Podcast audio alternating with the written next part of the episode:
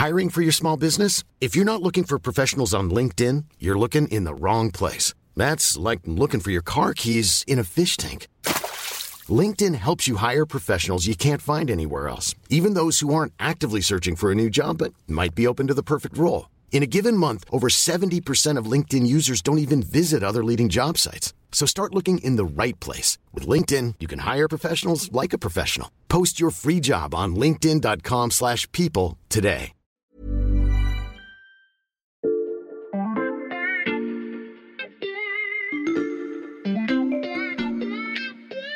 Salut, c'est Xavier Yvon. Nous sommes le mardi 18 avril 2023. Bienvenue dans La Loupe, le podcast quotidien de l'Express. Allez, venez, on va écouter l'info de plus près.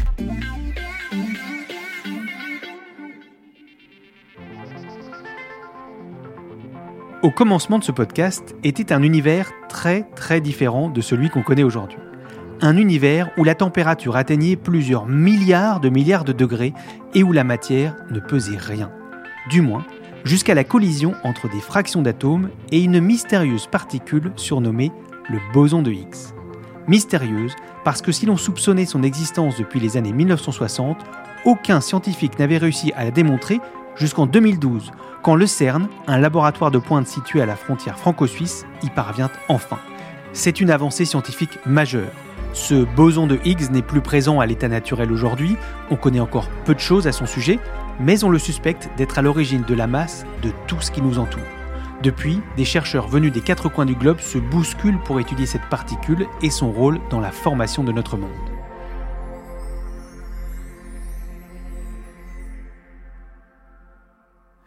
Bon, si vous avez bien lu la description de cet épisode, vous savez qu'il va y être question de la guerre en Ukraine et vous ne voyez peut-être pas le rapport avec cette découverte scientifique incroyable, et pourtant, depuis un an, le CERN est en crise.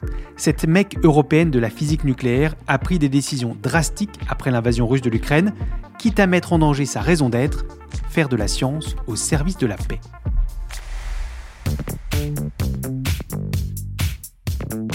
Lui n'est pas physicien nucléaire, mais il a longuement analysé la crise d'identité qui secoue le CERN. J'accueille en studio Antoine Beau, journaliste au service web de l'Express, spécialiste des questions scientifiques. Salut Antoine. Salut Xavier. Depuis le début de la guerre en Ukraine, on a largement évoqué ici dans la loupe ses conséquences dans tous les domaines. L'explosion des prix de l'énergie, les tensions sur l'alimentation mondiale, les nouveaux défis de l'armée française. Et quelque part, l'impact du conflit au CERN, ça pourrait sembler un peu anecdotique. Antoine, pourquoi c'est important de s'y intéresser? Pour plein de raisons, Xavier. D'abord, le CERN, c'est un fleuron européen, une vraie réussite pour ses 23 membres, donc 22 pays européens plus Israël. Mmh. Je te donne un exemple. Le boson de Higgs dont tu parlais, il a été découvert grâce à un formidable appareil, le plus grand accélérateur de particules au monde. Mmh. Là-dessus, on est leader, bien loin devant d'autres pays comme la Russie, la Chine ou les États-Unis. Des chercheurs du monde entier viennent pour utiliser euh, cette gigantesque machine. Un accélérateur de particules, tu peux juste nous rappeler ce que c'est Antoine? Oui, sans trop rentrer dans les détails, Mmh. car en pratique c'est super complexe. Mais euh, pour faire simple, c'est un très gros euh, tunnel dans lequel on va propulser euh, des particules invisibles, toutes Mm. petites. On va les propulser à la vitesse de la lumière, presque, et elles vont rentrer en collision les unes contre les autres. De là, une réaction physique euh, s'opère et les chercheurs observent et essayent, grâce à différentes données qu'ils vont en tirer, d'améliorer notre connaissance générale sur euh, l'origine de l'univers et la matière. Au CERN, on a le plus grand de ces appareils-là. Donc c'est un anneau, il s'appelle le Grand Collisionneur de Hadron, ou LHC en anglais.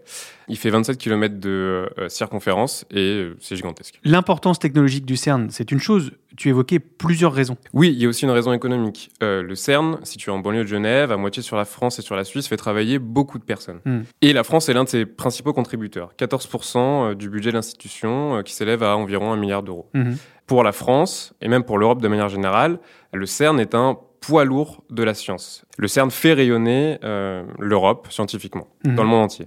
Le problème, c'est qu'avec la guerre en Ukraine, le CERN n'est pas au maximum de ses capacités, pour faire simple. Mhm. En fait, beaucoup d'expériences du CERN pâtissent euh, de la guerre. Comment ça se fait? Au début de la guerre, euh, l'Union des recteurs de- des universités de Russie a publié un communiqué dans lequel euh, ils soutiennent euh, tout simplement le- l'invasion euh, en Ukraine, ils Mhm. soutiennent la politique euh, extérieure de Poutine.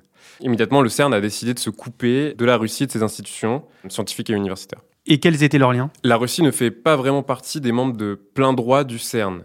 Euh, la Russie était seulement observatrice, au même titre que le Japon, que les USA, que la Commission européenne. Mhm. Euh, ça veut dire qu'ils peuvent utiliser les infrastructures, mais qu'ils doivent euh, les financer et qu'ils ne peuvent pas prendre part aux décisions les plus importantes. La Russie était seulement observatrice à l'imparfait, donc elle ne l'est plus. Oui, c'est ça. Après le communiqué des institutions euh, scientifiques russes, le statut d'observateur de la Russie a été suspendu. Hmm. Ce qui implique que la Russie ne cofinance plus les expériences euh, du CERN. Ça, c'est important, parce que la Russie versait euh, de l'ordre de 5 à 6% du budget du fonctionnement de- du LHC. Donc c'est important parce que c'est un manque à gagner. Et ça veut dire aussi que euh, à la fin de l'année 2024, tous les partenariats vont s'arrêter et aucun nouveau ne pourra être signé avec la Russie. Donc voilà pour l'aspect financier, mais il y a d'autres conséquences. Tu vois, l'accélérateur de particules euh, dont Oui. je te parlais, Mhm. euh, gigantesque, ben, il a besoin de beaucoup d'énergie pour fonctionner. Ah oui, et donc le CERN subit aussi la hausse des prix d'énergie. Exactement. Le budget énergétique du, du LHC en 2022, c'est 135 millions d'euros. Mhm. C'est une euh, hausse de 65% par rapport à 2021. Hmm. Autre chose, la Russie, de par son héritage soviétique, fait partie des grands pays de la physique. Hmm. Donc la Russie apportait beaucoup de matériel, un certain savoir-faire, euh, beaucoup de pièces étaient importées de Russie pour faire fonctionner les machines du CERN. Hmm. Bon, toutes ces considérations matérielles, c'est très pénible, mais c'est pas le plus gros problème de l'institution. Ah bon, mais c'est quoi le plus gros problème de l'institution alors? C'est le gel des publications. Mhm. Euh, en un an, quasiment aucun article de recherche euh, sur les expériences menées dans le LHC donc, euh, ont été publiés. Et pour quelle raison? Dis-toi qu'au CERN, il y a plus de 1000 scientifiques russes qui travaillent directement ou par l'intermédiaire de partenariats internationaux. Mhm. Les Russes sont impliqués dans quasiment toutes les expériences euh, liées au LHC. Mhm. Depuis un an, les scientifiques euh, occidentaux refusent de signer des articles de recherche euh, où sont mentionnées des, euh, des institutions scientifiques russes pour la simple et bonne raison qu'elles soutiennent la guerre. Mhm. Face à ça, le CERN a décidé de geler la plupart des publications scientifiques. Et ça, c'est pas anodin du tout. Mhm. Faut pas oublier que pour un chercheur, publier le fruit de ses expériences, c'est vital. Au final, la situation euh, a mis en péril tout l'appareil de recherche nucléaire européen.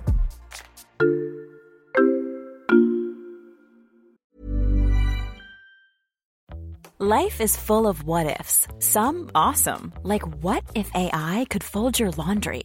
And some, well, less awesome, like what if you have unexpected medical costs? United Healthcare can help get you covered with Health Protector Guard fixed indemnity insurance plans. They supplement your primary plan to help you manage out of pocket costs. No deductibles, no enrollment periods, and especially no more what ifs. Visit uh1.com to find the Health Protector Guard plan for you.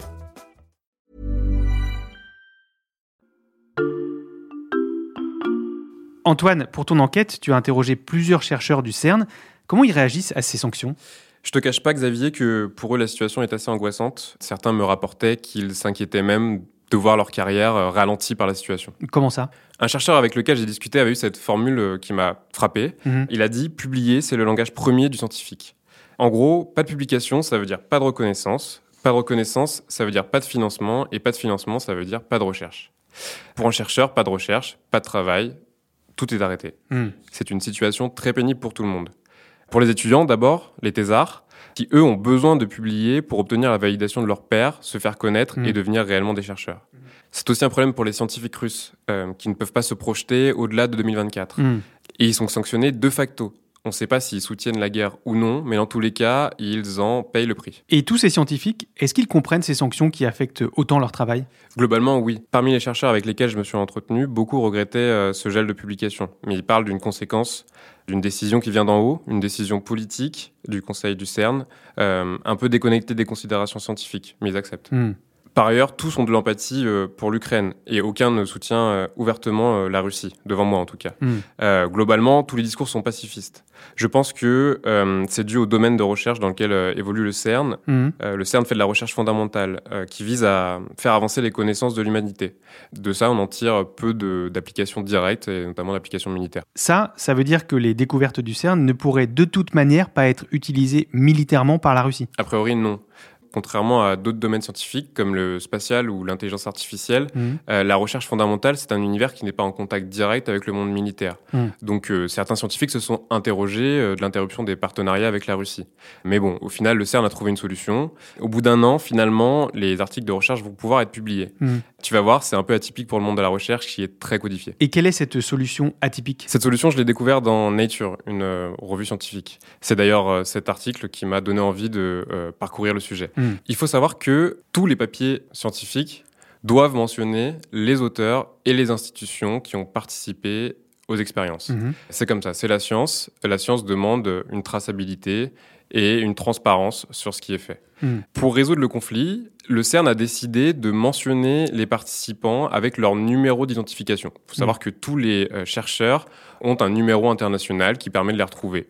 De cette manière, les institutions russes ne figurent plus sur les articles eux-mêmes, mais il est possible de les retrouver si on veut savoir qui a financé l'expérience. Mhm. Si tu veux, c'est un peu comme les athlètes aux Jeux Olympiques. Les athlètes russes ont le droit de concourir, mais sans leur drapeau. Donc, la crise des publications est en passe d'être résolue. Est-ce qu'elle aura des conséquences à long terme? Difficile à dire, mais en termes d'image, cette histoire provoque une sorte de crise d'identité. Mm. À l'origine, le CERN a été euh, construit pour promouvoir un modèle scientifique humaniste, et certains euh, chercheurs me racontent euh, qu'avec euh, cette situation, ils trouvent que cet humanisme est à géométrie variable. Mm. Je t'explique. Je vais prendre un exemple tout bête. Un chercheur indien me racontait qu'il travaille depuis des années avec la Chine. Mm. Les tensions sont pourtant très fortes entre l'Inde et la Chine, et pourtant la coopération ne s'est pas interrompue. Et des exemples comme ça, il y en a plein d'autres. Justement, Antoine, à ce propos, tu m'as conseillé d'appeler Alice Panier. Elle est chercheuse et responsable du programme géopolitique des technologies à l'IFRI, l'Institut français des relations internationales. Voici ce qu'elle nous explique. Si on pense par exemple à l'intelligence artificielle, euh, les États-Unis et la Chine sont les deux pays qui publient le plus de publications avec des co-auteurs, donc américains et chinois, et ce malgré euh, le contexte politique qu'on connaît depuis au moins euh, Donald Trump. euh, en termes de, de publication, on est encore dans une dynamique où euh, les copublications euh, américano-chinoises sont extrêmement nombreuses et sont euh, largement plus nombreuses que d'autres coopérations internationales. Des coopérations scientifiques qui persistent malgré les tensions géopolitiques. Antoine, est-ce que ça veut dire que cette stratégie de sanctions vis-à-vis de la Russie, elle est propre au CERN? Non, pas du tout. Il y a plein d'autres exemples. Le CNRS, l'Agence spatiale européenne, le Conseil des recteurs de Belgique, beaucoup d'institutions ont arrêté de travailler euh, scientifiquement avec les Russes. Hmm. Toutes ces institutions sont euh, financées et parfois dirigées par des États. Hmm. Euh, ces États veulent sanctionner la Russie et les institutions. Tout le problème, c'est de savoir comment on fait ça sans punir les chercheurs qui, individuellement, n'ont pas grand-chose à voir avec la guerre. On en revient à cette question de l'humanisme qui a permis la coopération internationale dans le domaine des sciences fondamentales, en tout cas jusqu'ici, car vous allez l'entendre, les frictions géopolitiques pourraient s'inviter durablement dans le quotidien des scientifiques.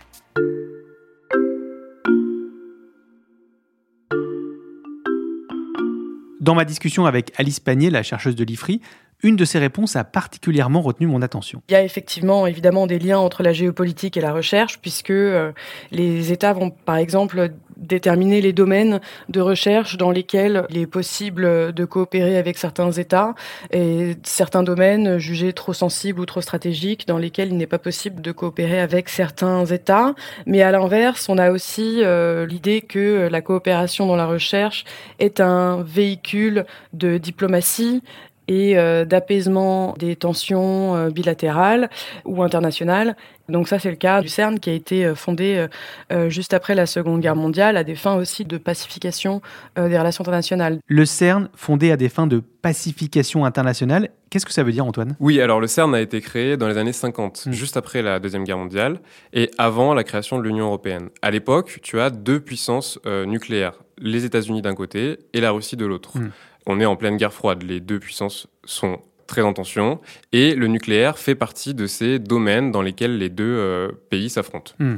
Les pays européens, dont la France, arrivent euh, à cette époque avec l'idée qu'une troisième voie est possible, qu'on peut faire de la recherche euh, nucléaire fondamentale qui servira non pas à des fins militaires, mais à nourrir la connaissance de l'humanité, donc, et surtout à unir les peuples, mettre tout le monde au service de la science. Pour résumer, c'est d'ailleurs le slogan du CERN, Mhm. la science au service de la paix. Et ce rapprochement des pays européens par la science, on peut dire qu'il avait plutôt bien fonctionné jusque-là. Oui, en effet, le CERN, à l'heure actuelle, c'est 12 000 chercheurs, 113 nationalités, Mhm. et tout ce melting pot, ça a permis des découvertes majeures, comme le- la, la première mesure du boson de Higgs, euh, dont tu parlais au début du podcast. Donc l'exemple du CERN prouve bien que la coopération internationale est essentielle dans certains domaines scientifiques, et ça aussi, Alice Panier le raconte très bien. Il va y avoir un intérêt parfois à coopérer avec certains malgré des tensions politiques parce qu'il y a vraiment une plus-value en termes de qualité académique, on va dire. Mais il y a aussi un autre facteur qui est celui du coût. Et donc pour certains projets extrêmement coûteux, la coopération internationale est une quasi-nécessité pour pouvoir mener à bien euh, certaines recherches dans, le spatial, par exemple, ou la recherche nucléaire. Et puis euh, plus généralement, on peut parler du changement climatique comme étant un enjeu global qui nécessite euh, à minima une coopération euh, internationale entre les communautés scientifiques et également entre les États. Antoine, le fait de sortir la Russie de la coopération internationale, ça vient fragiliser cet idéal qui était à la base de la création du CERN. Est-ce qu'il y a un risque que ça mène à une forme de guerre froide scientifique? C'est difficile à dire, mais, mais c'est possible à mesure que le, monde se polarise, la recherche se divise. Et tu vois, avec les sanctions euh, du CERN contre la Russie, on voit qu'il y a un risque que deux mondes émergent et euh, fassent de la science en rivalité et non plus en coopération. Effectivement, euh, si il y avait des décisions qui étaient prises pour limiter encore davantage la collaboration internationale dans la recherche, et là je pense au-delà du cas spécifique de la guerre en Ukraine, ça pourrait avoir un impact effectivement sur euh, la structure des réseaux de recherche à l'international, sur euh, voilà les, réseaux qui se tissent, parce qu'en en parallèle, on a par exemple euh, la Russie et la Chine qui développent de plus en plus leurs liens en bilatéral. Donc là, clairement, ça va être des coopérations bilatérales sino-russes qui vont exclure de facto les pays occidentaux. Donc en tout cas, on a vraiment une politisation de l'enjeu de la recherche actuellement. Et actuellement, on en est où de cette polarisation de la recherche, Antoine? Alors, je te rassure, elle est encore limitée. Comme le dit Alice Panier, euh, dans de nombreux domaines, on a encore besoin les uns des autres. Hmm. Le problème, c'est que dans certains domaines, je pense à l'IA ou au spatial, hmm. les avancées technologiques qu'on dit civiles hmm. euh, peuvent déboucher sur des euh, découvertes militaires. Donc on voit que ces deux mondes ne sont pas complètement hermétiques. Et une question se pose actuellement, c'est quels sont les domaines jugés stratégiques pour lesquels il faudra limiter la coopération à mesure que les tensions internationales se vivifient? Et j'imagine que cette question de la convergence entre les sciences et la géopolitique se posera de plus en plus à l'avenir. Merci Antoine pour ces explications. Merci. Antoine Beau, tu es journaliste au service web de l'Express. Merci également à Alice Panier, responsable du programme géopolitique des technologies à l'IFRI. Chers auditeurs, sachez que vous pouvez retrouver toutes les enquêtes de nos journalistes directement sur l'express.fr. Si vous n'êtes pas encore abonné, profitez-en, le premier mois ne coûte qu'un euro en ce moment. Quant à la loupe, si ce que vous venez d'entendre vous a plu, pensez à nous suivre sur votre plateforme d'écoute préférée, Spotify, Castbox ou Apple Podcast par exemple, et n'hésitez pas à nous laisser des étoiles et des commentaires. Épisode a été écrit par Mathias Pengili, monté par Marion Gallard et réalisé par Jules Benveniste. Retrouvez-nous demain pour passer un nouveau sujet à la loupe.